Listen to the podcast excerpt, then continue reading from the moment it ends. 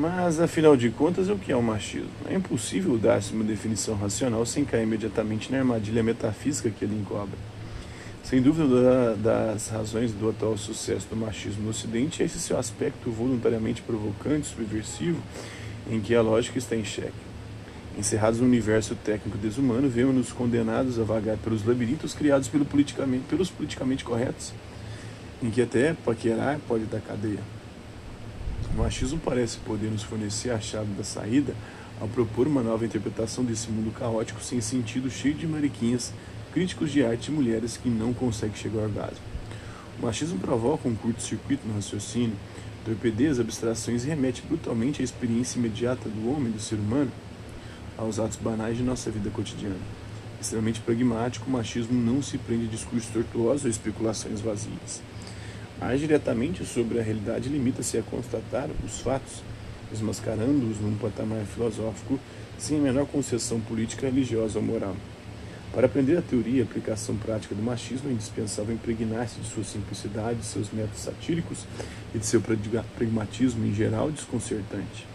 Seria útil discorrer na presente, é, presente áudio sobre as incontáveis controvérsias que abalaram o machismo desde o desaparecimento do seu fundador, Nicolas Chauvin, e de seu maior divulgador brasileiro, o esquecível Carlos Imperial. Os pontos de doutrina que evocamos constituíram objeto de dúvidas, divergências e rupturas. Uns insistem na experiência corporal, outros privilegiam a compreensão direta, a apreensão intuitiva. Mas uma coisa é certa: a experiência última, o despertar do verdadeiro macho, não pode tornar-se objeto de especulação ou finalidade macese. Consiste numa inversão mental, num paradoxo metafísico introduzível verbalmente. De agora em diante estaremos de posse não de uma explicação, mas de uma perspectiva, de um plano superior, de uma verdadeira carta náutica que aliviará e tranquilizará a mente do macho moderno, tomada por preocupações tão fugazes quanto inúteis, como o fato de querer saber se a sua companheira atingiu o orgasmo. Se ela não atingiu, o problema é dela. Afinal de contas, ninguém tem culpa de ela não ter piroca. Como receber com elegância? Né? Uma das maiores dificuldades do macho moderno é saber receber visitas em grande estilo, mesmo que seja apenas aquele entregador de pizzas com pinta de boiola. Receber bem a parar de se preocupar com regras rígidas e não acreditar naquela história de que o dono da casa é o único que não se diverte. Isso é frescura.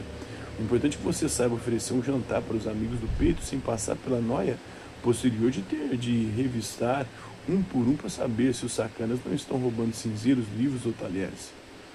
E não esquecer de incluir uma meia dúzia de vagabundas para a sobremesa. Esteja elegante para receber as visitas, dependendo do horário. Durante o dia você pode usar aquela cueca samba canção que deixa um dos ovos aparecendo.